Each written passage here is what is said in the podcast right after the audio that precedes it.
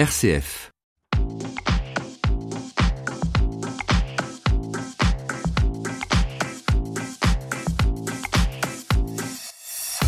Bonjour à tous, je suis ravie de vous accompagner ce matin encore sur notre antenne. Pendant une heure, nous allons nous intéresser à la communication non violente à l'école. De quoi s'agit-il?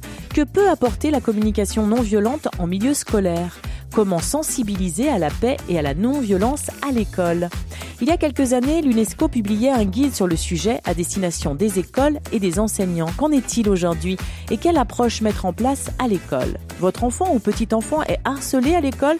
Que pouvez-vous faire? Est-ce que la communication non violente peut dénouer la situation? Si oui, comment? Parlons-en ensemble jusqu'à 11h avec vous et nos invités.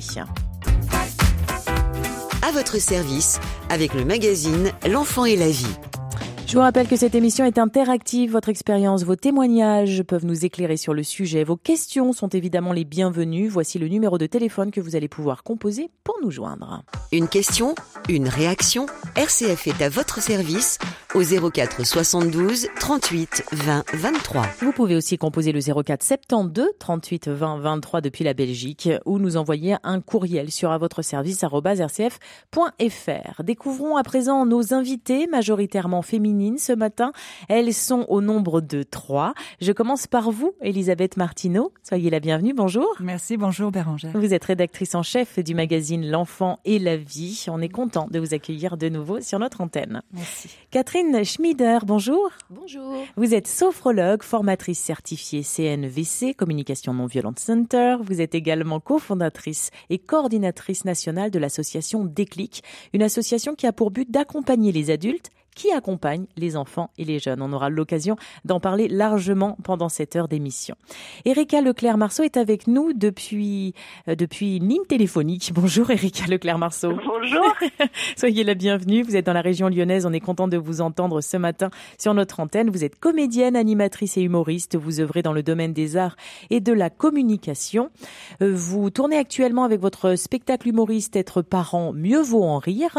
Euh, vous collaborez au magazine parental L'enfant et la vie avec un billet d'humour et d'amour. Vous avez également co-créé avec Françoise Keller la conférence active Oser se parler, comment dire, une initiative à la communication non violente, revigorante et un peu décoiffante. On aura l'occasion aussi d'en parler ce matin.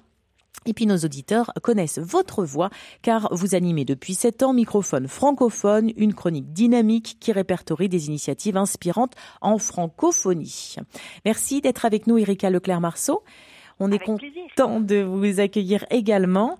Alors, vous aurez la possibilité toutes les trois de vous exprimer à n'importe quel moment de cette émission. Le micro restera ouvert pour toutes les trois. Une fois ces présentations faites et avant de découvrir ce qu'est la communication non violente, je me tourne vers vous. Euh, Elisabeth Martineau, rédactrice en chef du magazine L'enfant et la vie. Pouvez-vous nous dire pourquoi vous avez choisi, et nous avons ensemble cette semaine choisi ce sujet en particulier? Alors, je pense que c'est un sujet qui parle à tout le monde. Euh, si mmh. euh, on entend des, des enseignants qui euh, euh, disent que de plus en plus euh, ils doivent gérer des, des, conflits en classe, que ça prend de plus en plus de, de place. on entend aussi des parents qui sont inquiets par rapport à, à, la violence que leurs enfants peuvent subir à l'école. Donc, c'est une vraie mmh. question aujourd'hui que l'école soit une, un lieu social de communication, que c'est un lieu idéal pour apprendre à se parler, à s'entendre. Donc, on a voulu euh, exposer des, des, des, méthodes, des méthodes, un mmh. regard, une approche, et notamment la communication non violente pour euh, y parvenir. Donc, vous consacrez un article hein, sur le sujet dans oui, votre magazine. un article écrit par Sandra Laboukari. Mmh. Dans votre magazine, c'est le numéro 196 pour être précise. Je vais me tourner vers vous à présent, Catherine Schmieder. Est-ce que l'on peut donner une définition de la communication non violente et est-ce que c'est simple de donner cette définition? Je vous invite à parler très près du micro. Oui, merci de tendre la perche. Non, ce n'est pas très simple. Euh, déjà, j'ai envie de, de clarifier, euh, parce que le mot communication non violente, c'est un mot du langage courant, et il y a beaucoup d'approches, en mm. fait, qui euh, favorisent la communication non violente, comme par exemple euh, la méthode Gordon, parents efficaces, enseignants efficaces, ou bien euh, la, méthode, Gordon, on peut rentrer dans le détail très rapidement, nous expliquer un peu en quoi ça consiste Non, je vais pas donner plus de détails. Elle est aussi issue, beaucoup d'approches sont issues du travail de Carl Rogers, euh, l'approche centrée sur la personne. Et, et, en fait, elles ont plein de points euh, communs, Commun. toutes ces méthodes, sur Mhm. la notion de nos émotions nous appartiennent, parler de soi, être à l'écoute de l'autre. On pourrait dire que ça, c'est leur, leur point commun et l'idée d'avoir une qualité de relation où on se respecte mutuellement. Hmm. Et après, elles ont chacune leur spécificité. Voilà, alors il y a aussi, par exemple, la méthode de euh, Faber et Maslich. euh, Faber et Maslich, voilà, ou bien avec euh, Jacques Salomé, et, euh, voilà, les ateliers Filiosa, tout ce qui est maintenant avec la parentalité positive. Donc, et il se trouve que parmi toutes ces approches, il y a la communication non violente de Marshall Rosenberg, qui est une approche spécifique, mais qui porte ce nom-là, et du coup, ça crée pas mal de confusion. Mhm. Voilà. Donc, euh, pour et donc moi, c'est celle-là dont je vais Mhm. parler, puisque c'est Celle que vous celle-là pratiquez au voilà, quotidien. que je partage. Et En, en tant que formatrice, j'imagine aussi, voilà, tout à fait, en tant que formatrice. Oui. et en, en tant que cofondatrice et coordinatrice euh, de l'association Déclic. Voilà, nous œuvrons pour qu'elle soit accessible à tous les acteurs de l'éducation, que ce soit les parents ou les professionnels, petite enfance, milieu scolaire, animation, éducation spécialisée. On voit que euh, on a besoin d'être outillé pour euh, la qualité Mhm. de la relation. Bien sûr. Est-ce qu'on peut parler de cet homme qui l'a créé, cette communication euh, non violente? Qu'est-ce que l'on pourrait dire sur lui? Qu'est-ce qu'on pourrait dire sur lui? Eh bien, moi j'ai eu la chance de le rencontrer Mmh. et Ah oui, c'était un, un homme qui euh, était vraiment qui a consacré sa vie à, à faire connaître euh, ça. En fait, il a euh, son action prend sa source dans son enfance, comme beaucoup de choses qu'on fait. Hmm. Il, il a vécu très tôt euh, les violences de, euh, de moqueries, d'insultes, puis il a vu des violences aussi dans des violences raciales dans les rues avec des meurtres, etc. Donc ça l'a amené rapidement à s'interroger sur euh, qu'est-ce qui euh, amène l'être humain à être violent et, et comment on pourrait faire autrement. Et il a d'abord été euh, psychologue et, et ça lui a pas suffi. Après, il a Mhm. travaillé avec Carl Rogers et, et il a créé progressivement la communication non violente. Il a fondé le Centre pour la communication non violente en 66. Voilà, et, et la CNV est arrivée il, y a, il y a 25 ans à peu près euh, en France, au début assez peu connue, et, et on a commencé à la connaître euh, à partir des années euh, 1999 à la- avec la traduction de son livre euh, Les mots sont des fenêtres ou bien ce sont du mur, et le livre de euh, Thomas Dansembourg, Cessez d'être gentil, soyez vrai, en, en 2000, et là ça a été vraiment le, le moment où ça a commencé à se connaître plus. On peut dire que c'est relativement récent. Oui, il est arrivé en France, oui. Mm, mm. Enfin, oui. Cet homme, euh, Marshall Rosenberg, a d'abord tenté de comprendre pourquoi certaines personnes génèrent de la violence tandis que d'autres demeurent bienveillants, bienveillantes. Et ensuite, il a tâché de trouver des solutions. Ces solutions, il les a expliquées, comme vous venez de nous, le dire. Et vous, maintenant, vous les enseignez. Est-ce que l'on pourrait résumer votre fonction à cela, et notamment l'association Déclic à cela, même si elle ne se résume pas à ça, j'entends bien, mais une partie de, de votre fonction? Euh, Parlez bien près du micro. Voilà, de ce que nous faisons avec l'association des clics, c'est ça? Oui, c'est ça, Oui. exactement. Euh, eh bien, la, la vision de l'association des clics, c'est que si un enfant est accompagné avec conscience et respect quand il est petit, il grandit en devenant un adulte euh, épanoui et respectueux de la vie pour lui-même, pour les autres et aussi de son environnement. Et grâce à ça, on, va, on contribue à, à une société beaucoup plus euh, harmonieuse et, et en paix. Ce que vous nous dites finalement, c'est que la CNV, la communication non violente, en milieu scolaire, peut apporter énormément de changements dans nos comportements. C'est ça? En- euh, oui, la- en milieu scolaire, la CNV va nous apporter, euh, elle va permettre une qualité de climat scolaire vraiment où, qui va favoriser le bien-être de chacun, que ce soit les adultes ou les enfants ou les jeunes, et euh, du coup un climat qui va être favorable euh, pour la disponibilité aux apprentissages. Est-ce qu'on peut donner des exemples concrets? Qu'est-ce que l'on Qu'est-ce que l'on enseigne? Vers qui se tourner dans un premier temps? Qui va pouvoir euh, communiquer de manière non violente? Est-ce qu'il faut former les enseignants dans un premier temps? Et qui peut le faire si ça passe par là? Euh, oui, on va former les adultes et en particulier les enseignants, mais aussi tous les personnels du milieu Mmh, scolaire qui sont mmh. intéressés. Vous pensez à Euh, qui par exemple? Euh, bien, les chefs d'établissement, euh, les, les, inf- les infirmières, les assistantes sociales, tous les personnels de Mhm. vie scolaire. Et, et aussi, quand on intervient directement dans un établissement, l'idéal, c'est de former tous les personnels, même les personnels de cantine. Toutes les personnes qui sont au contact Mmh. des jeunes ont un impact sur les jeunes. Ce sont les écoles qui vous contactent en tant qu'association Déclic les, les, enseignants, je veux dire les écoles, euh, une, personne en particulier où vous êtes, euh, vous êtes vous, euh, vous démarchez directement les écoles. Comment ça se marche Comment ça marche et comment ça se passe? Nous n'avons pas du tout d'activité de démarchage. Ce sont les personnes qui nous contactent. Souvent, c'est une personne qui euh, soit a entendu parler de la CNV par un ami ou une conférence, ou qui a d'abord fait la démarche de venir se former elle-même, qui en a vu les bénéfices pour elle-même et qui a envie vraiment de le partager euh, à ses collègues dans l'établissement. Et ensuite, qu'est-ce qui se passe? Vous mettez en place euh, une, un programme? Vous proposez des activités? Alors, des dans, formations? Oui, dans les établissements. Euh, je, je, je, me retiens parce qu'en fait, il y, a deux niveaux. Il y a les Mm. personnes qui viennent se Mm. former elles-mêmes. Est-ce Mm. est-ce que ça vous va que je parle de Ah, ça ben, d'abord Très, très bien, allez-y. Voilà. Oui, oui, tout à fait. La première chose, c'est d'abord les gens qui viennent se former euh, sur démarche personnelle, sur leur congé et en payant eux-mêmes leur formation. Mmh. Et je veux vraiment le signaler parce qu'actuellement, beaucoup d'enseignants font cette démarche volontaire. Et, et, là, on peut être dans des formations longues parce que la CNV, euh, c'est très rapide à comprendre et ça met beaucoup de temps à intégrer. Ça s'apprend par la pratique. Et on propose euh, les bases de la CNV au service de l'éducation qui durent entre 6 jours et 7 jours et demi, Mmh. euh, qui peut être en cycle tout au long de l'année ou bien sûr un stage groupé. Là, ils apprennent euh, les bases et comment je vais m'en servir d'abord ce qu'on appelle l'auto-empathie, c'est-à-dire comprendre quand j'ai une émotion, de quoi ça parle d'important Mmh. chez moi. Mmh. Et Donc une formation très personnalisée. oui, très pratique. Euh, on, est, on apprend par l'expérience, vraiment, pour euh, ressentir dans son corps le bienfait que ça fait. Et euh, est-ce que vous pouvez nous donner un exemple concret afin de, de bien de mettre des mots là-dessus et peut-être que nos auditeurs pourront appliquer cette méthode-là instantanément à cette heure-ci, que ce soit dans leur voiture, au travail ou à la maison? Euh, admettons que je suis en train de parler euh, avec euh, une collègue et puis une autre arrive et, et, et parle à ma collègue et, et, elle interrompt notre conversation. Là, je sens qu'il y a un énervement, une, peut-être même une rage qui monte en moi. Euh, nos habitudes, c'est de partir tout de suite dans la réaction qui pourrait être non mais ça va, euh, n'importe quoi, tu mmh. arrives, tu, tu te poses mmh. même pas la... Bon bref, vous voyez mmh, comment sûr, ça peut créer de la réaction. Et, et, là, en fait, on apprend que nos émotions nous parlent de ce qui est important pour nous. Donc, je sens l'émotion monter, et là, je prends un temps vers moi. De quoi ça parle? Mais ça parle de mon besoin d'être écouté mmh. et quelque chose de l'ordre du respect aussi. Ok, qu'est-ce que je peux faire pour prendre soin de ça? Eh ben, je vais lui exprimer mon inconfort et lui demander si elle peut attendre pour que je puisse finir. Et du coup, je vais lui dire écoute, là, quand tu arrives, nous, on était en pleine conversation, euh, je suis gênée par cette interruption. J'aimerais bien pouvoir finir ma phrase. Est-ce que tu serais d'accord d'attendre euh, avant de poser ta question à la collègue?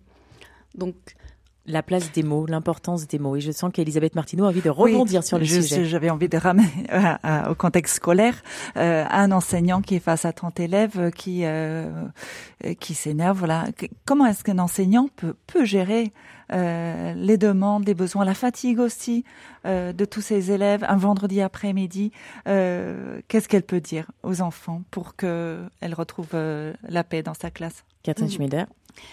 Mmh. Alors, euh, ça me permet de dire que ça va au-delà de juste comment on va parler, parce que c'est comment on va être dans la conscience des besoins de tous les êtres humains en présence. L'enseignante, elle a ses propres besoins, et tous les enfants, ils ont leurs besoins. Et en particulier le vendredi, fin de journée, on sait que les élèves sont fatigués, qu'ils en ont marre. Je peux vous donner des exemples oui. très concrets euh, d'enseignants qui m'ont partagé. Je me rappelle un enseignant en SECPA qui, en plus, les élèves arrivaient... Et puis vous êtes ancienne enseignante. Oui, si moi je suis ancienne vécu. enseignante. Oui. Et euh, les élèves en plus arrivaient de deux heures de sport et lui il avait la dernière heure. Et, et les élèves ils lui disent Oh monsieur, on fait pas des maths. Euh, et donc euh, lui, il, il, à chaque fois on va écouter ce qui se passe chez soi et on va écouter l'autre. Donc à l'intérieur de lui, ben lui son rôle c'est d'enseigner les maths. Et il voit bien que eux, ils sont pas disponibles. Donc, il passe à l'écoute. Oui, je vois, vous arrivez du sport euh, et vous avez vraiment euh, pas envie de vous remettre à quelque chose. Euh... Oh non, monsieur, on va pas écrire. Hein. ouais, vous avez pas envie de sortir vos cahiers, vos crayons, tout ça. Et, et en même temps, moi, mon rôle, c'est de vous apprendre mmh. les maths et j'ai vraiment envie de, de, de, remplir ma mission. Comment on pourrait faire pour que vous, ça vous convienne et, et que moi, je remplisse quand même ma mission? Je me ah permets ben... de vous interrompre, Catherine Schmider, parce que dans ce que vous dites, je vais tâcher de, de synthétiser, parce que c'est très clair. Il y a d'abord la conscience, mmh. ensuite le langage, l'écoute et l'expression, et ensuite les moyens d'influence. Est-ce qu'on peut résumer la communication non violente à cela ou pas? Euh, J'entends que le mot résumé, ça peut être agaçant. et je l'ai vu dans votre regard. Non, on bah. résume pas du tout la communication non violente. Elle est large. Oui, non, mais je, j'essaie de me rappeler ce que tu as dit, mais effectivement, la conscience que euh, chaque être humain qui est là a des besoins. Comment je vais mmh. faire pour les prendre en compte mmh. Euh, le fait de soi-même, euh, ce qu'on appelle l'auto-empathie, c'est qu'est-ce qui se passe en moi? Mmh. Est-ce que moi je suis disponible? Et, qu'est-ce qui est important pour moi? Avoir la clarté pour pouvoir l'exprimer après. Ensuite, on va pouvoir choisir soit je m'exprime d'abord en, en parlant de ce qui est important pour moi, soit j'écoute d'abord l'autre. Et après, je m'exprimerai. Et après, quand on a entendu les besoins de chaque côté, nous cherchons ensemble, c'est une mmh. co-création des mmh. solutions. Et si l'autre est fermé, comment ça marche mmh. Alors j'aimerais bien quand même finir mon histoire ah de comment ça s'est passé. Et du coup, les élèves ont dit, bah, monsieur, on veut bien faire des maths, mais on ferait ça euh, sans crayon et sans papier. Ah euh, qu'est-ce qu'on pourrait faire? Bah, On pourrait faire du calcul mental. C'est eux qui ont proposé ça. Et du coup, le vendredi de 4 à 5, il fait du calcul mental ou bien des choses qui peuvent il se faire. Il l'aménage en fonction de la disponibilité émotionnelle ou de, de temps des étudiants. Voilà, et dans la mesure où la solution est venue d'eux, hmm. ils sont partants. Bien sûr. Voilà. Et si euh, parfois la solution vient d'eux, mais le professeur est réticent parce que ça ne convient pas ou il faut suivre un programme, comment ça marche? Est-ce que vous dites qu'il faut quand même trouver un terrain d'entente parce que ce sera, euh, ça va faciliter les choses, notamment pour les étudiants? Oui, ça va pas être la solution, leur solution. On va chercher une solution qui prend en compte les besoins de chacun. Hmm, hmm. Et, et, en fait, dans la mesure où on, on est authentique, qu'on exprime ce qui est important pour nous, qu'on est vraiment à l'écoute de l'autre, ça crée de l'ouverture et il a envie de contribuer. Et, et c'est incroyable tout, tout ce qui se passe. Où, Par mm. exemple, il y a aussi tous les lundis matins où ils n'ont pas envie de reprendre. Et du coup, les enseignants sont conscients de ça. Donc souvent, maintenant, ils font aussi un, petit temps euh, d'écoute. Euh, ce qu'on fait à la maternelle, le regroupement du lundi matin, et eh ben en fait, euh, on peut se faire un petit temps d'écoute empathique mutuelle sur euh, comment on arrive, comment on a vécu le week-end, est-ce qu'on est disponible ou pas. Ça va prendre 5 ou 10 minutes sur le temps du cours. Ça va vraiment créer du lien, d'humanité entre l'enseignant et les élèves et les élèves entre eux. Et ensuite, ils sont prêts à apprendre. Hmm le temps justement d'écoute, de discussion, de d'expression, la communication non violente. Nous en parlons ce matin avec nos trois invités. Erika Leclerc-Marceau, on vous donne la parole juste après le disque Trampoline. C'est Shahid qui nous l'interprète tout de suite sur RCF.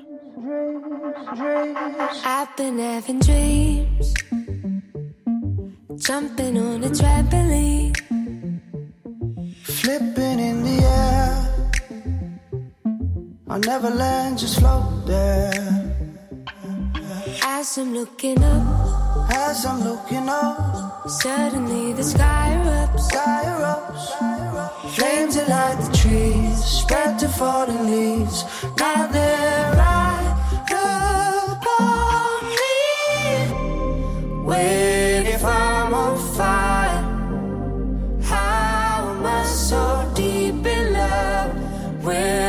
dream of dying. I never feel so loved. I've been having dreams, splashing in a summer stream, tripping, I fall in. I wanted it to happen. My body turns to ice. My body turns to ice. Crushing way to paradise paradise. Solid black or gold, lying in the cold.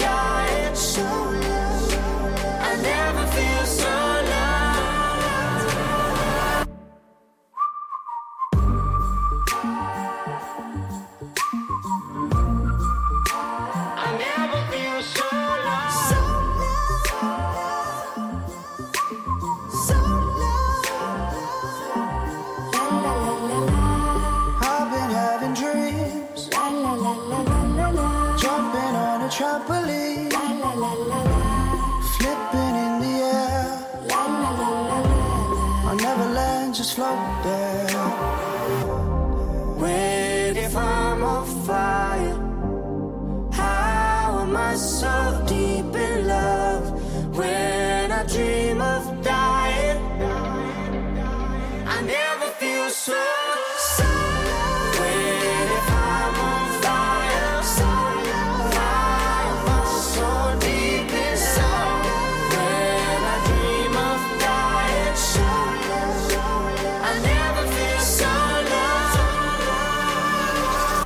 Shahed avec Trampoline sur RCF. Merci d'être avec nous. Nous nous intéressons ce matin à la communication non violente à l'école.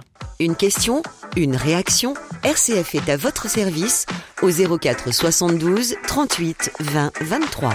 Nous en parlons avec Elisabeth Martineau, la rédactrice en chef du magazine L'Enfant et la vie, Catherine Schmieder, sophrologue formatrice certifiée en communication non violente. Vous êtes également cofondatrice et coordinatrice nationale de l'association Déclic, une association qui a pour but d'accompagner les adultes, qui accompagne les enfants et les jeunes. Et Erika Leclerc-Marceau, vous êtes comédienne, animatrice et humoriste. Vous œuvrez dans le domaine des arts et de la communication. Erika Leclerc-Marceau, avant d'entendre euh, Marie-Hélène qui nous appelle depuis Tours et qui aimerait nous offrir un, un témoignage, j'aimerais vous faire réagir sur la définition de la communication non verbale et sur ce qui a été dit non violente. Euh, non, non violente, pas non verbale, absolument pas, rien à voir. Et donc la communication non violente. Erika, qu'avez-vous, avez-vous euh, quelque chose à ajouter à cela? Et est-ce que vous partagez la définition offerte par Catherine Schmieder oui, complètement. Moi, c'était une grande révélation pour moi dans ma vie de, de maman. Ça a été vraiment cette idée d'élever dans la conscience des besoins mutuels. Mm. À quel point on va pouvoir à la fois être à l'écoute des besoins, de ce qui se passe, de ce qui est important pour nos enfants, et à la fois comment on va pouvoir prendre en compte aussi ce qui se passe pour nous et que ça, c'est une danse entre nos enfants et nous. Et ça va nous demander de la conscience, déjà ce qui se passe dans mon corps, de développer comme si, comme si avait un tableau de bord. Dans notre voiture, on a un tableau de bord pour nous indiquer notre niveau d'essence, à quelle, à quelle vitesse on roule. Et j'aimerais avoir ce tableau de bord à l'intérieur de moi et il se développe tout doucement, je développe la conscience de oh, ça commence à se tendre en moi, là, mes épaules se tendent, mes poings se tendent. Oh, je pense que je vais, je vais aller faire un petit moment tranquille dans ma chambre pour juste souffler et pouvoir me rendre disponible à la relation avec mes enfants si je rentre du travail, que je suis un peu euh, que je suis un peu tendue. Et, et pour moi, c'est vraiment cette clé de comment je vais pouvoir être à l'écoute de ce qui se passe pour eux quand ils rentrent de l'école, que eux aussi ont vécu des mmh. choses. Et comment savoir ça, Erika? Comment le percevoir Comment le faire, tout simplement? Est-ce que vous avez été formé à cela? Est-ce que vous formez à ça? Oui, bah, bah oui, euh, clairement, moi, ça fait neuf ans maintenant que je me forme en communication non violente. Euh, ça demande, comme le disait tout à l'heure Catherine Schmidler, ça demande de la pratique. C'est-à-dire qu'on a l'impression qu'on comprend rationnellement ce que c'est la communication non violente. Et ça va demander du, du temps d'intégration, de pouvoir faire ce pas de côté. Et chaque fois que je ne réussis pas à faire ce pas de côté, comment je ne fouette pas davantage à l'intérieur de moi, mais ouais, j'ai pas eu les moyens à ce moment-là. Ouais, j'étais vraiment très énervée. Et en même temps, j'aimerais tellement ça vivre de la paix dans ma famille. La prochaine fois, j'aimerais peut-être me faire une demande. La prochaine fois, je vais juste partir plutôt que de répondre. Dans un premier temps, ce sera peut-être un, premier pas pour pouvoir aller écouter ce qui se passe en moi ou, ou m'isoler ou, et que ça va se faire petit pas à petit pas tout ça et que hum, moi j'ai envie qu'on puisse déjà accueillir aussi, puis mm. qu'on puisse mm. voir les petits pas qu'on fait comme mm. parents pour faire progresser nos relations à nous-mêmes et avec nos enfants. Ce que vous nous dites, Erika Leclerc-Marceau, c'est que la communication non violente ouvre un chemin de vraie honnêteté, sans critiquer, insulter, humilier ou émettre un jugement intellectuel, suggérant euh, que l'autre a tort ou est mauvais, et ça passe d'abord et avant tout par nous-mêmes. Elisabeth Martineau, vous souhaitiez rebondir? Oui, je voulais juste euh, apporter une remarque qu'on dit souvent sur la communication violente, qu'on définisse, Erika, ensemble, on en a déjà parlé, mais ce mot violente, non violente, comment est-ce qu'on peut vivre en tant que parent sans, sans, on, hmm. confond peut-être avec, on, pense que c'est sans violence, mais la violence, euh, je ne sais pas quel parent peut être euh, calme tout le temps, peut euh, étouffer cette violence, mais voilà, e, expliquez-nous de quoi il s'agit là. Ouais, on peut avoir l'idée que, que la non-violence, ce soit d'être toujours zen ou d'être toujours hmm. calme. J'entends beaucoup ça autour de moi et et en fait, la violence, c'est aussi quand, quand je surcharge mon planning et que je et que j'ai pas un moment pour souffler dans la journée. Ça devient violent pour moi. La violence, c'est aussi quand je vis des situations qui sont complètement insatisfaisantes et que et que je ne dis pas parce que j'ai voilà, parce que je, je, je, je tais la chose, alors que la non-violence peut proposer d'aller écouter de quoi ça parle, qu'est-ce qui est si important pour moi, essayer de mettre les mots dessus et augmenter mes chances d'être entendue quand je vais le dire. Ça, je ne sais pas comment la personne en face va réagir, mais j'aimerais augmenter mes chances d'être entendue Mm. parce que si je m'exprime à travers des jugements, ça risque de ne pas être entendable ce que j'ai à dire. Mhm. Et voilà, c'est important d'avoir cette idée en tête de la, la violence, c'est pas que les coups et Mm. les cris. C'est aussi, ça peut être la pression qu'on se met, ça peut être euh, notre incapacité à dire par moment notre la violence, c'est quand on implose aussi à l'intérieur. C'est donc oui, cet objectif. Des fois, ça va me demander peut-être de l'intensité pour être entendu Et avec à- mes enfants. Bien Voilà. sûr. Et avant de, de poser des, des mots, finalement, M-O-T-S sur des mots, M-A-U-X, il faut pouvoir se prendre un temps pour soi, pour analyser. C'est ce que je, je comprends de ce que Erika Leclerc-Marceau nous dit. Marie-Hélène est avec nous depuis Tours. Soyez la bienvenue, Marie-Hélène, et merci de votre patience. Oui, bonjour. Bonjour. Bonjour. On vous écoute. Je, je ne peux pas avoir d'enfants parce que je suis épileptique, mais ça ne m'empêchait pas de garder les enfants des voisins. Mhm. Et devant les maîtresses qui pouvaient porter plainte contre moi, devant les parents d'élèves, idem, devant les petits copains qui pouvaient dire tout ce qu'ils tout ce qu'ils entendent, tout ce qu'ils me- voyaient de moi Mhm. et qu'ils entendaient par les enfants à l'école. Les enfants, est-ce que je vous donne trop, pas assez, ou quand il faut les laisser, les fesser? L'un, c'était tu nous en donnes quand il faut, il était déjà en primaire. L'autre, c'était tu, nous en donnes pas assez, en m'entourant les jambes à m'en faire tomber. Mais la fessée, elle tombait une fois tous les trois ans. Mhm. Mais il ne, devait- il ne devait- ne venait pas me demander pourquoi il l'avait. Il savait très bien. Votre, Et oui. j'avais toujours l'autre dans les jambes et je suis sage, hein, Marie-Hélène, je suis sage. hein. Tu diras pas à papa, tu diras pas à maman. C'était amusant de les voir. Mais il savait qu'elle était là. Et puis bon, ben ma foi, euh, ça se passait dans, dans le meilleur des cas. Ce que vous nous dites, Marie-Hélène, c'est qu'il faut rester dans un bon équilibre. Et, Exactement. et- Et que les enfants sachent aussi que ma foi, ça plane. Et je leur disais aussi quand j'étais très fatiguée, je leur disais écoutez les enfants, là je suis très fatiguée, soyez sages et on va faire des jeux calmes chez moi. Et je vous en remercie. Les enfants étaient très calmes. Quand on parle de euh, communication non violente, peut-être, hein, je vais parler en votre nom, Marie-Hélène, interrompez-moi si je me trompe, on entend le mot violence. Et peut-être que quand on parle de communication non violente, on peut faire un parallèle à je vais parler et je ne vais pas donner de fessée, je vais m'exprimer. C'est peut-être ça que... Comme quand j'étais fatiguée, Hmm. bon bah ma foi, euh, au lieu de la- fesser, euh, j'ai punissé en, bah, en copiant euh, une règle de grammaire ou, ou quelque chose comme ça. Est-ce que... Ou en m'aidant à faire la vaisselle. Ce que nous disons ce matin, Marie-Hélène, avec la, la communication non violente, euh, c'est euh, davantage prendre de la hauteur plutôt que de parler de, de violence physique ou de violence morale. Je vous redonne, oui, allez-y. ou de punition, Ou de punition, tout à fait. Catherine Schmider, qu'est-ce que l'on peut répondre à Marie-Hélène, qui aussi, c'est intéressant ce, ce témoignage de Marie-Hélène, qui fait appel à ce que l'on avait à un moment donné euh, donné comme éducation? On reçoit une certaine éducation, on, en donne une autre, et la communication non violente, on l'a vu, elle est récente. Et cette technique justement de communication non violente, et nous sommes là ce matin pour en parler, et justement pour éclairer nos auditeurs sur le sujet. Oui.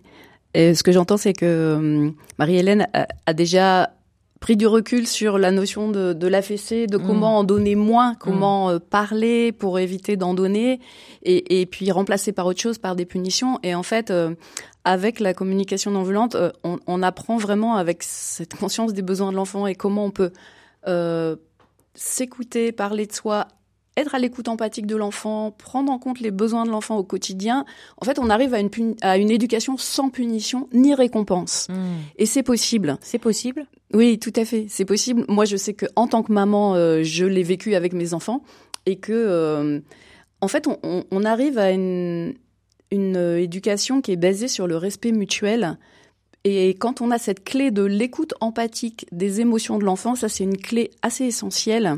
Et comment arriver à cela? Parce que ça m'a l'air simple quand vous vous exprimez et au quotidien, je me dis comment on fait? Ben ça, ça prend, c'est c'est ça. Et pour moi, en fait, on est une génération de transition parce que euh, on, on, a maintenant ces approches. C'est d'ailleurs ce qui fait que moi, je me suis lancée dans, dans des clics, c'était de, de mesurer. Euh, à un moment, j'avais un, un, cabinet où j'accueillais les gens et qui venaient, ben, du coup, euh, travailler sur les blessures de leur enfance, qui laissaient des traces encore dans leur vie d'adulte. Et puis, à un moment, il y a eu un jour comme la goutte d'eau qui a fait déborder le vase d'une femme, euh, voilà, qui qui arrivait pas à parler en réunion parce qu'en fait, et ça, on remonte et ça datait d'un jour où sa, sa mère lui demande de l'aide dans la cuisine, elle trouve pas euh, dans le placard, elle lui dit mais ma pauvre fille, t'as vraiment rien dans la tête, t'as vraiment aucune idée. Et ça, c'est resté inscrit en elle. Et mm. puis, ben, 30 ans plus tard, elle, elle prend pas la parole en réunion parce qu'elle sait qu'elle a aucune idée. Et, et je me suis dit, mais c'est trop dommage. Euh, à mon époque, euh, ben, on n'avait pas toutes ces méthodes-là. Donc, les parents faisaient du mieux qu'ils pouvaient avec ce qu'ils avaient. Aujourd'hui, on a toutes ces approches. Et euh, j'aimerais vraiment que tout parent, tout éducateur ait accès à ces approches le plus tôt possible pour pouvoir vivre ces belles intentions éducatives. Parce que il n'y a pas un seul éducateur qui a de mauvaises intentions. Ils veulent tous contribuer au bien-être de l'enfant, qu'il grandisse, qu'il soit épanoui. Mais nous avons été conditionnés avec une manière de vivre l'autorité, avec une manière de communiquer, avec tout ce que vous avez dit, les jugements, les comparaisons, les humiliations. Mmh. Mmh. On croit que c'est pour le bien de l'enfant, mais en fait, on, on le sait, si on regarde nous en tant qu'enfants, ça nous a pas fait du bien, ça laisse des traces. Et donc ça s'apprend. Comment initier des projets d'éducation à la paix dans les écoles? On en parle dans un instant sur RCF. À votre service, avec le magazine L'enfant et la vie. Nous parlons ce matin sur RCF dans votre service de la communication non violente à l'école.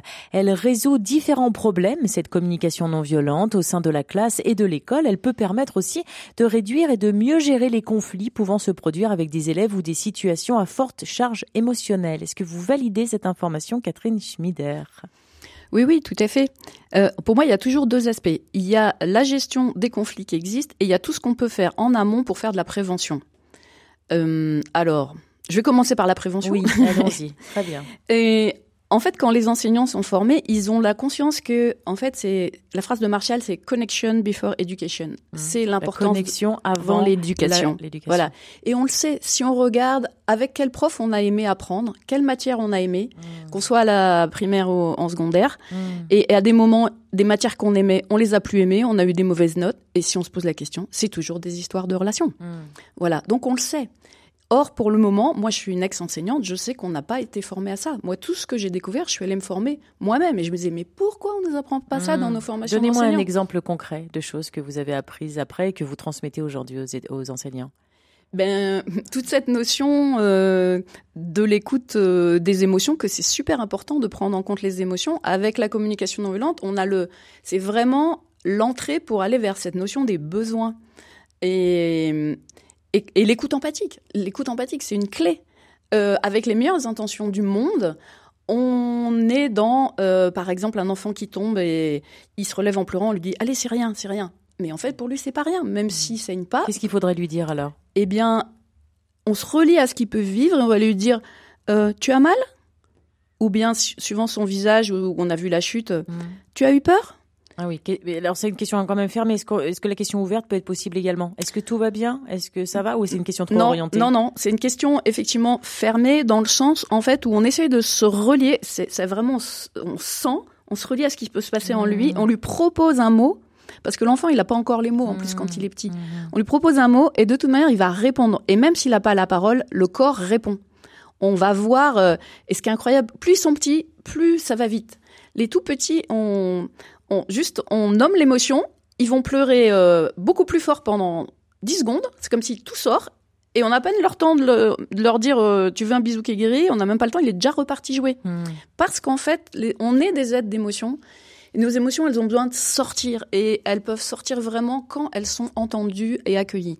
Donc il faut exprimer les frustrations, les difficultés ou les besoins sans juger et de bien les comprendre et de proposer euh, cette discussion. Je fais juste une petite parenthèse que je vois Elisabeth Martineau qui souhaite intervenir. Oui, non, je sais, très subtil, mais je trouve vraiment intéressant de poser la question à l'enfant et pas lui imposer son mmh. interprétation de ce qu'il vit. Mmh. Et, parce que je trouve qu'il n'y a rien de plus violent que de dire à un enfant, tu es tombé, tu as mal. Euh, et, et c'est important parce que j'aime, on n'aimerait pas ça. On mmh. n'aimerait pas qu'on nous dise ah oui, t'as de la fièvre, tu dois te mal, vraiment, c'est terrible. Euh, ou bien euh, euh, tu as vécu des choses difficiles. Je suis, je pense que tu dois être triste au fond de toi. Je trouve que ça c'est vraiment violent. Mais tu es triste, tu es tombé, ça, c'est voilà, je, je, le souligne parce mmh, que c'est une subtilité, mais super important. Erika Leclerc-Merceau, si vous souhaitez intervenir, n'hésitez absolument pas. Souhaitez-vous rebondir sur cette phrase et sur cette formule? Oui, ben, il y a plusieurs postures. On a des habitudes d'écoute. Comme le disait Catherine, on, a l'habitude de, minimiser. Mais même dans la posture d'écoute, comment je suis même pas en train de consoler l'enfant. C'est comme, je, je prends pas en charge ce qui est en train de se passer pour lui. C'est comme si j'étais à côté de lui et que j'essaie de me connecter à ce qui se passe dans son cœur, dans son corps. C'est une posture qui est très subtile. Et, et c'est là où on dit ça, ça demande de la formation, ça demande de la pratique. C'est c'est ça, on, se connecte à ce qui se passe pour l'enfant. On essaie de se connecter et on lui demande si c'est ça. Et dans cette connexion, est-ce qu'on développe l'empathie? Est-ce que l'empathie peut se développer? Euh, Oui, alors en fait, l'enfant est empathique par nature. Maintenant, parlais de l'adulte, hein, l'adulte qui allait développer cette empathie pour pouvoir comprendre et rejoindre l'émotion de l'enfant. Oui, alors c'est ça qu'on fait dans les formations. On, on, apprend et on le vit, on le ressent soi-même, on reçoit de l'empathie, euh, on sent ce que ça fait dans notre corps. On s'entraîne aussi à repérer toutes nos habitudes qu'on a qui ne sont pas de l'écoute empathique. Et donc, comme on disait, consoler, minimiser, euh, ramener à soi, oui, c'est comme moi, euh, conseiller, questionner, tout ça, qui et, et, on les vit, on se rend compte de ce que ça fait à l'intérieur. Et, et, les personnes, elles prennent conscience de ce qu'elles font avec les meilleures intentions du monde, encore une fois, mais que ça ne, ça n'atteint pas son but. Et, et, souvent, on provoque beaucoup de réactions de nos enfants par ces habitudes-là. Et on voit l'enfant qui réagit et l'on lui dit non, tu parles pas comme ça. Mais on n'a pas vu que c'est mmh. nous qui avons provoqué ça par mmh. notre manière de faire. Donc on rétablit la bienveillance, la coopération aussi. On entend les besoins derrière un nom, ça on l'a évoqué tout à l'heure euh, très succinctement, c'est-à-dire quand les étudiants disent, les étudiants ou les élèves hein, disent, bah non, on n'a pas envie de faire ça. Est-ce qu'il faut aller chercher la raison du pourquoi du non Est-ce que ça aussi, ça permet d'aider et de, et de mieux communiquer? Oui, derrière un non, comme derrière tout comportement, en fait, c'est l'expression d'un besoin insatisfait. C'est que ce que je propose ne nourrit pas un besoin chez lui. Euh, là, là, je pense par exemple, c'était une enseignante de lycée qui me partageait ça. Euh, elle avait, bon, elle commence son cours, puis elle voit un élève euh, qui est à moitié affalé sur sa table. C'est une sorte de nom au cours. Hein. Mm, mm, mm. Et ben, pour le coup, c'est la communication non verbale qui parle. c'est ça, voilà. Et, et, en fait, les enseignants ne se formalisent plus des comportements parce qu'ils savent que c'est un être humain qui vit quelque chose et ils se sentent en sécurité pour aller le voir. Ils prennent plus les choses contre eux. Voilà. Et donc, elle vient voir l'élève. Qu'est-ce qui se passe pour toi hmm. T'as pas l'air motivé ce matin. Ah bah non, on m'a arraché des dents de sagesse hier, j'ai encore mal ce matin, euh, je suis pas en ne rien prendre à titre personnel, c'est ce que vous nous dites. Tout à fait, tout à fait. Il y a une enseignante, elle me disait, avant, je disais, euh, il me cherche. Et maintenant, je dis, il se cherche. Hmm. Et ça change tout. Après, ce que j'entends aussi dans ce que vous dites, c'est que le métier de professeur euh, glisse ou, ou va vers un métier de psychologue. Est-ce que ça, c'est pas compliqué pour un professeur qui déjà doit préparer ses cours, doit transmettre des informations, doit se faire écouter aussi parfois parce qu'il y a des classes qui sont parfois turbulentes? Comment ça marche? Alors Moi, je dirais pas que c'est un métier de psychologue. Je dirais c'est un métier de relation. Euh, être enseignant, ça passe par la relation, et, et c'est plutôt que on nous a pas appris euh, les clés de la relation. Et, et au contraire, euh, en fait, là, quand les enseignants découvrent ces clés-là, ils retrouvent un bonheur. Hmm. Parce que s'ils ont fait ce métier-là, c'est parce qu'ils sont attirés par la relation avec les jeunes et ils se retrouvaient plutôt dans quelque chose de je suis centré sur ma matière, je dois faire euh, la euh, la la la ah la discipline mm. voilà mais ça leur plaît pas de faire la discipline avec les méthodes qu'on connaît jusqu'à présent et qui vous avez l'air de dire ne fonctionne presque plus ben non presque plus parce qu'il y a eu un mm. sacré changement du rapport à l'autorité euh, mm. là dans les dernières euh, donc la communication non violente permet aussi de s'adapter à une réalité sociale? Ah tout à fait, c'est vraiment une réponse euh, très concrète à ce changement du rapport à l'autorité, non seulement aussi des élèves, hein, mais aussi les, profs nous disent mais les parents ne nous respectent plus. Ils étaient habitués à c'est le prof qui dit et puis voilà. Euh, et maintenant les parents viennent aussi et contestent ou, veulent se faire entendre. Et, c'est super important que les enseignants soient formés à ça et, et ceux qui sont formés à la CLV disent moi, ça y est, maintenant, je, avant, j'avais peur des parents. Euh, je les mettais le plus loin possible.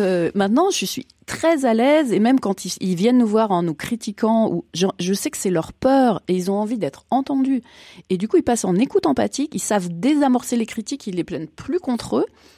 Euh, une enseignante me disait ah mais si on nous apprenait ça dans nos formations d'enseignants, on aurait moins de dépression chez les mmh, profs. Mmh. Mais oui, mais c'est des clés à leur mmh, donner.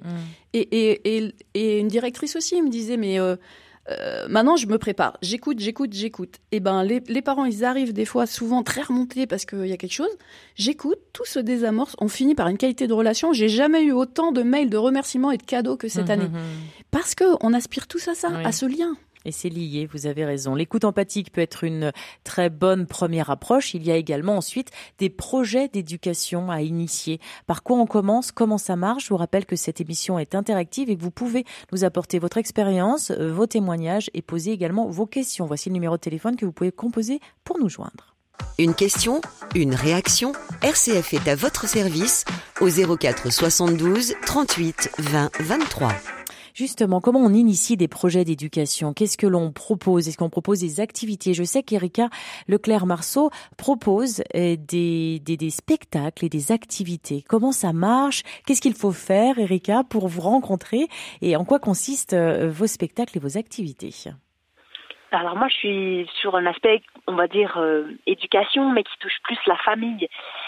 J'interviens très peu dans les structures scolaires, euh, moi, je tourne avec un spectacle qui s'appelle Être parent, mieux vaut en rire. Mhm. Et, je suis convaincue que, que dans l'humour, il y a quelque chose d'empathique aussi. Quand on vibre, on, rit pas de, des enfants, mais on rit, nous, de, notre posture de parents. Comment par moment on peut se retrouver. Euh, euh ouais, très démunis avec avec la, la, la, charge émotionnelle que l'on peut porter.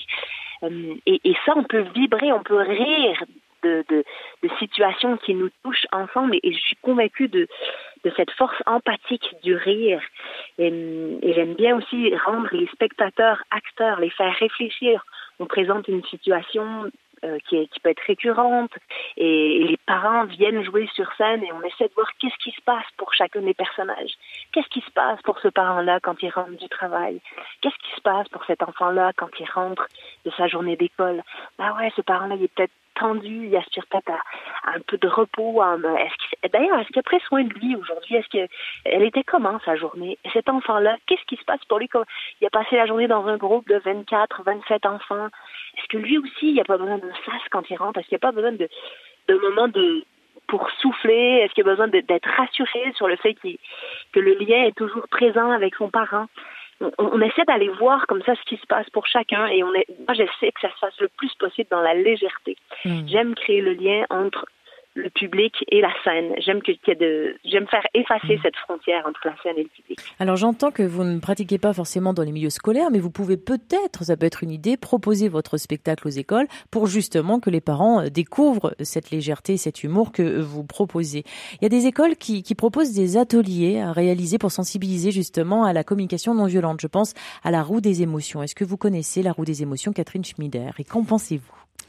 Euh, oui, je connais la roue des émotions sur laquelle, euh, en fait, il y a les émotions et il y a aussi les besoins. Et du coup, on peut... Euh, c'est un soutien. Ça fait partie de plein d'outils qui existent, en fait, qui aident à pouvoir euh, parler de ses émotions et puis faire du lien avec euh, de quoi ça parle d'important. En fait, c'est une roue qui va aider les enfants et les adultes à prendre conscience de ce qu'ils ressentent. La météo intérieure, par exemple, les sensations physiques, à mettre des mots sur des émotions, c'est ce que vous nous disiez à l'instant, et qui, qui, qui correspondent surtout à identifier les besoins et, à s'exprimer. Vous validez cette information, vous dites c'est bien, ça a du sens et ça fait partie de cette communication non violente que vous pourriez proposer, ou ben non, la méthode Marshall propose d'autres choses et si oui, lesquelles? Alors oui, je valide cet outil-là euh, parmi d'autres outils. Et, pour moi, ce que je veux poser, c'est que ce qui est mmh. très important, c'est que c'est pas l'outil tout seul, sans la posture, euh, ça ne marche pas. Mmh. Euh, ma collègue et amie Véronique Gaspard, dont le père était agriculteur, il disait l'important c'est pas la bêche, c'est qui tient la bêche. Mmh, et c'est de cet ordre-là. Et souvent les enseignants veulent des outils et je les comprends parce que moi je dis ils sont en haute mer par tempête tous les jours. Or, on n'apprend pas à naviguer en haute mer par tempête, on apprend euh, pas à pas. Ça, c'est ce que je leur dis quand. Euh, bah, Et quel outil Alors, j'entends, je comprends tout à fait ce que vous dites. Qu'est-ce qu'on leur donne Qu'est-ce qu'on leur dit concrètement? Voilà, on va vous accompagner, on va vous aider, on va vous former, très bien. Et ensuite, si on doit pratiquer ou si on doit mettre en, si on doit appliquer euh, des projets ou initier des projets d'éducation, on commence par quoi? Eh, eh bien, alors il y aura sa manière d'être à soi dans la relation au quotidien, comme on va parler, écouter, euh, effectivement la notion de mettre en place un comment ça va le matin, avoir conscience qu'un élève, il arrive, il a déjà des émotions. Si il est pris par euh, des émotions, il n'est pas euh, disponible, aux apprentissages. Hmm. Donc ce, ce comment ça va du matin permet vraiment que chaque enfant dise comment il se sent. Alors ça, c'est de plus en plus pratiqué. Euh, avec la CNV, on va faire du lien avec si tu te sens comme ça, on va progressivement lui apprendre qu'il a des besoins. Voilà. Euh, nous, ce qu'on leur apprend aussi, c'est euh, comment créer du lien dans un groupe. C'est pas parce qu'on met euh, des personnes ensemble dans une classe que ça fait un groupe. Et si on ne fait rien pour créer des liens de manière positive, il y a des clans qui se créent et de la violence qui en découle. Donc il y a Mhm. beaucoup de choses qui sont en prévention qu'on leur apprend. Euh, la notion de faire des accords de groupe. On est habitué à avoir un règlement qui existe et vous signez en bas. Or, l'être humain ne respecte les règles que si elles ont du sens. Mmh. Et donc, on Et si elles vont dans leur sens aussi. oui, voilà. Et donc, en fait, on, re- on crée ce qu'on appelle des accords de groupe à partir des besoins de chacun, Mm. adulte et enfant. Et la question, c'est de quoi tu as besoin pour te sentir bien dans ta classe pendant l'année? L'idée, c'est que tu aies du plaisir à apprendre. Et ils ont assez d'expérience pour se rappeler des choses qui leur ont pas plu et, et des choses qui leur ont plu. Et à partir de là, on, on note tout ça et on dit, mais concrètement, euh, si on veut euh, pas de moquerie et qu'on veut se respecter, comment on pourrait faire? Y a des moments on veut du silence pour concentrer, qu'est-ce qu'on pourrait faire? Et on élabore ça ensemble, on l'écrit, on le met en forme d'une manière jolie. Et, on réfléchit ensemble aussi. Si quelqu'un à un moment ne respectait pas ça, comment il aimerait qu'on le lui rappelle, etc. Et ensuite, eh ben enfin c'est pas un règlement, enfin oui c'est ça, ces accords de groupe, ils ont du sens pour les enfants. Et quand à un moment il l'oublie parce que ben dans, la vie quoi, euh, il suffit de lui dire, hé rappelle-toi, regarde, on avait décidé ça ensemble. Et en fait il revient très rapidement parce que il, il a co-construit ça. Voilà une des choses qu'on fait ensemble. Euh, on voit l'importance de mettre des temps consacrés à la relation. Donc, ce comment ça va du matin, une heure par semaine pour la régulation de la vie de la classe. Parce que forcément, il y a des conflits entre êtres humains. C'est normal. On a déjà des conflits à l'intérieur de nous, entre deux parties de nous qui veulent faire des choses différentes. Donc, dès qu'on est deux, il y a des conflits. Dès qu'on est trois, 25, 30. Et donc, c'est comme faire euh, la vaisselle. Une fois par semaine, on se pose. Comment ça va? Qu'est-ce qu'on veut réguler? Et en fait, ces moments-là, c'est des moments d'apprentissage.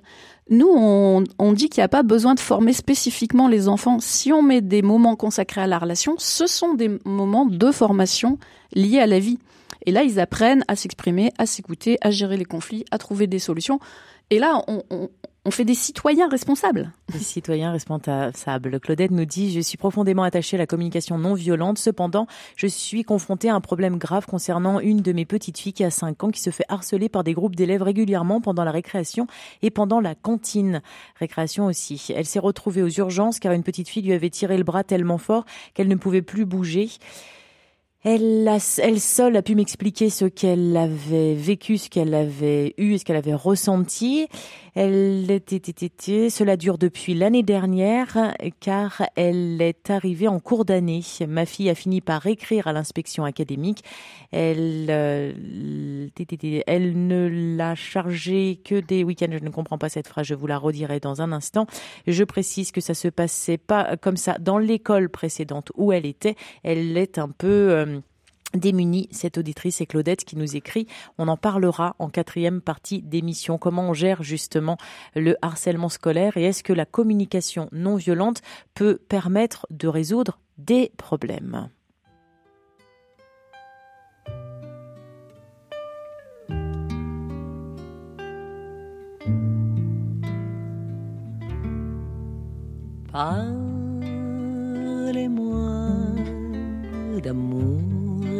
Redites-moi des choses tendres. Votre beau discours, mon cœur n'est pas là de l'entendre.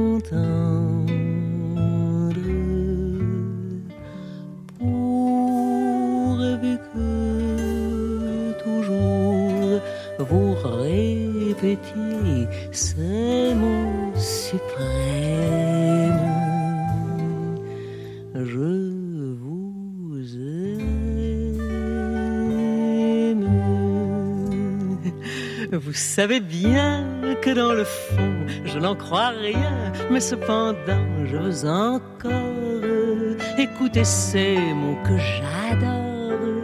Votre voix au son caressant, qui les murmure en frémissant, me source de sa belle histoire. Et malgré moi, je veux y croire.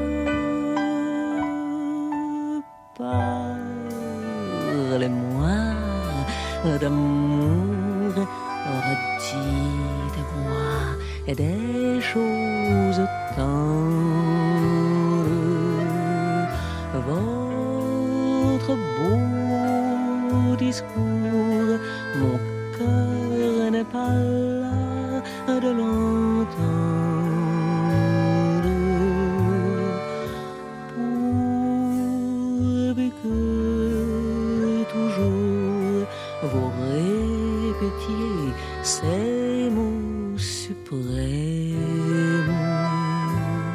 Juliette Gréco qui nous parle d'amour sur RCF ce matin. C'est doux. L'écoute empathique, la bienveillance. Nous parlons de la communication non violente avec nos trois invités. Elisabeth Martineau, rédactrice en chef du magazine L'Enfant et la Vie. Catherine Schmider, sophrologue, formatrice certifiée communication non violente. Également cofondatrice et coordinatrice nationale de l'association Déclic, une association qui a pour but d'accompagner les adultes qui accompagnent les enfants et les jeunes. Et Erika Leclerc-Marceau, comédienne, animatrice et humoriste qui œuvre dans le domaine des arts et de la communication. Une question Une réaction Envoyez un courriel à l'adresse à votre service rcf.fr. Catherine Schmider, avant d'entendre euh, Titi Juliette Gréco, vous évoquiez et vous alliez évoquer la gestion des conflits, notamment les médiations. De quoi s'agit-il? Et ensuite, nous répondrons à la question et au mail de Claudette, qui est très soucieuse euh, de l'avenir de sa petite fille, qui, je vous le rappelle, est euh, victime de harcèlement. Mmh. Oui, donc euh, dans ce que les enseignants euh, apprennent et qu'ils mettent en œuvre, c'est comment gérer les conflits entre enfants autrement. Dans nos habitudes, nous on est habitués au monde de qui a tort, qui a raison, Oui. et Mhm. du coup, euh, quand euh, on voit un conflit, on est là. Bon, alors qui a commencé? On- Mmh. euh, Oui, c'est toi. Non, mais oui, mais il avait fait ça avant, et mais là il a fait ça. On s'en sort pas de Mhm. savoir qui a commencé. Et pourquoi on veut faire ça? Parce qu'on est dans un monde de celui qui a commencé, c'est lui qui est responsable, donc c'est lui qui est le coupable. Donc au mieux on va le mor- on va lui faire la morale, et au pire on va le punir. Voilà, c'est notre mode de fonctionnement. Avec la communication non violente, on a la conscience que, en fait, on est avec deux êtres humains qui sont en souffrance. Et chacun, du coup, il a vécu quelque chose, il a une émotion, il a des besoins qui sont pas satisfaits puisqu'il est en souffrance, et on va, et il a envie d'être entendu. Et donc, on va prendre le temps d'écouter chacun. Toi, qu'est-ce qui s'est passé pour toi? Il, il dit sa version des faits, on reformule pour lui montrer qu'on l'a entendu, parce qu'on aspire à ça. On écoute l'autre, il donne peut-être une version des faits différente, Mm. mais c'est sa version à lui. Mmh. Et on reformule. Il n'y ah, a toi, pas de vérité, c'est ce que Voilà. vous nous dites et finalement. toi, c'est ça que t'as vécu. Ok. Toi, donc, quand t'as vécu ça, visiblement, euh, t'as pas apprécié parce que, par exemple, euh, il m'a, euh, il m'a pris mes cartes, je sais pas quoi. Euh, donc, toi, tu veux du respect, Mm. c'est ça? Et toi, euh, tu les voyais jouer et t'étais le seul à pas jouer, donc t'étais énervé Donc et tu voulais et jouer. on comprend les attentes qui se cachent derrière les blessures de chacun. Catherine Schmider, je pourrais vous écouter des heures. Il nous reste 4 minutes 43 d'émission et il faut avancer. Et notamment répondre au mail de Claudette qui nous dit, voilà, je suis profondément attachée à la communication non violente. Cependant, je suis confrontée à un problème grave. Ma fille de 5 ans est harcelée euh, quotidiennement à la, au cours, à la récré, euh, C'est sa euh, petite à la fille, je pense. Tout à fait, Ouais. la petite fille. J'ai dit sa Mm. fille? Oui, c'est ses- Oui. elle a plusieurs petites filles et notamment une de ses Mm. petites filles euh, qui a 5 ans est harcelée euh, quotidiennement. Sa maman, là, une fois tous les 15 jours. Qu'est-ce que l'on peut dire pour aider Claudette? Elisabeth, Martineau, Catherine Schmider ou Ah. Erika Leclerc-Marceau. hein. Vraiment, toutes les trois, vous êtes là et vous pouvez nous éclairer. Erika, peut-être? Euh, J'avais envie de laisser la parole à, à Catherine là-dessus, qui, qui peut-être plus d'expérience sur l'idée du. Du harcèlement scolaire Qu'est-ce que l'on peut dire. Catherine? Hum, alors, ce que je peux dire, c'est que si on agit en prévention, en fait, donc là, ça va pas répondre directement à cette dame, mais Mm. tout, tout ce qu'on met en place, en fait, Mm. agit en prévention et, et on évite le harcèlement. Ensuite, euh, euh, on a plusieurs cas où, grâce à euh, cette écoute-là, et en particulier une autre forme qui s'appelle les cercles restauratifs, où il y a cette écoute-là pour un collectif, on, on a pu euh, faire en sorte que des cas de harcèlement qui duraient depuis plusieurs années cessent. Euh, donc, euh, donc c'est très puissant. des- D'accord. Et donc, vous dites- nous dites qu'il y a des solutions. Vers qui Claudette peut se tourner? Qu'est-ce qu'elle peut faire? Alors, euh, elle peut nous contacter. Ah, Après, est-ce qu'on aura quelqu'un qui sera dans sa région? Est-ce que il y aura de l'ouverture? Parce qu'en fait, c'est ça pour le moment. Les enseignants ne sont pas formés à ça, Hmm. et donc ils sont souvent très en difficulté euh, pour, je, vous- je vous pour gérer interromps, ça. Catherine Smiller, parce que vraiment le temps passe et, et je peux d'ores et déjà répondre à Claudette que l'association Déclic pourra peut-être trouver une solution. En tout cas, vous allez pouvoir retrouver euh, cette association sur Internet et le lien de cette association euh, sur la page de réécoute de rcf.fr. Déclic s'écrit D-E-C-L-I-C. Voilà pour vous, Claudette. Marie Adine se questionne sur la communication non violente. Existe-t-il des CD ou des DVD Qu'est-ce qu'on peut répondre à Marie? Oui, oui, il existe euh, des CD et des DVD. Euh, vous pouvez aller sur le site de le site cnvfrance.fr où il y a un espace euh, boutique euh, qui, qui vend les livres et, et les CD et DVD. Et voilà donc pour vous, Marie. Patrick Denis nous dit merci d'abord pour vos merveilleuses émissions. Merci à vous, Patrick, pour votre fidélité. Il euh, confirme l'importance euh, de, de l'humour dans la communication, de l'humour sans se moquer. Votre thème aujourd'hui va m'aider dans ma relation avec mes frères et mes sœurs dans ce moment où nous venons de perdre notre père. Un grand merci. Merci à vous, Patrick, pour ce message. Finalement, ce que nous dit Patrick, nous, on a focalisé l'attention sur la communication non violente ce matin à l'école en particulier. La communication non violente peut se pratiquer à, à tous les niveaux. Tout à fait. Et, et là, dans le cas euh, du décès, ben chaque personne de la famille est impactée à sa manière. On est tous différents. Et là, l'écoute empathique va être très utile. Et simplement d'écouter chaque personne et de juste reformuler ah oui, donc tu le vis comme ça, tu te sens comme ça, ça parle de ça pour toi. Et ça, c'est c'est c'est super, euh, c'est soulageant. C'est ça dont on a besoin. Tous les êtres humains, on a besoin de pouvoir dire ce qu'on sent et être accueillis. Merci beaucoup de nous avoir offert euh, votre éclairage sur le sujet. Catherine Schmider, je rappelle euh, que vous êtes cofondatrice et coordinatrice nationale de l'association Déclic, l'association qui a pour but d'accompagner les adultes qui accompagnent les enfants et les jeunes. Erika Leclerc-Marceau, on vous retrouve un peu partout en France, si j'ai bien compris. Hein. Vous tournez dans toute la France avec votre spectacle humoristique Être parent, mieux vaut en rire. Et pour plus d'informations, on peut se joindre, on peut euh, retrouver votre site internet que je mettrai également euh, en lien sur notre page de réécoute. Elisabeth Martineau, pour terminer cette émission, il nous reste 40 secondes. Nous allons, comme à chaque fois, offrir trois euh, éditions, trois numéros de votre euh, magazine L'enfant et la vie, le numéro 196 précisément, dont on retrouvera l'article sur la communication euh, non violente. Merci à toutes les trois d'avoir participé à notre émission. Alors pour gagner justement ces trois numéros, il suffit simplement de nous envoyer un courriel immédiatement sur à votre service rcf.fr. Vous recevrez le numéro chez vous directement dans les prochains jours. Bonne chance à tous. Merci à toutes les trois, Elisabeth Martineau, Merci. Catherine Schmider. Erika Leclerc-Marceau et à très bientôt sur notre antenne. Je vous souhaite à tous une très belle journée à l'écoute de nos programmes. Je vous retrouve dès demain. Nous parlerons des véganes, autre sujet, euh, dans un autre registre, mais toujours avec le même plaisir. À demain.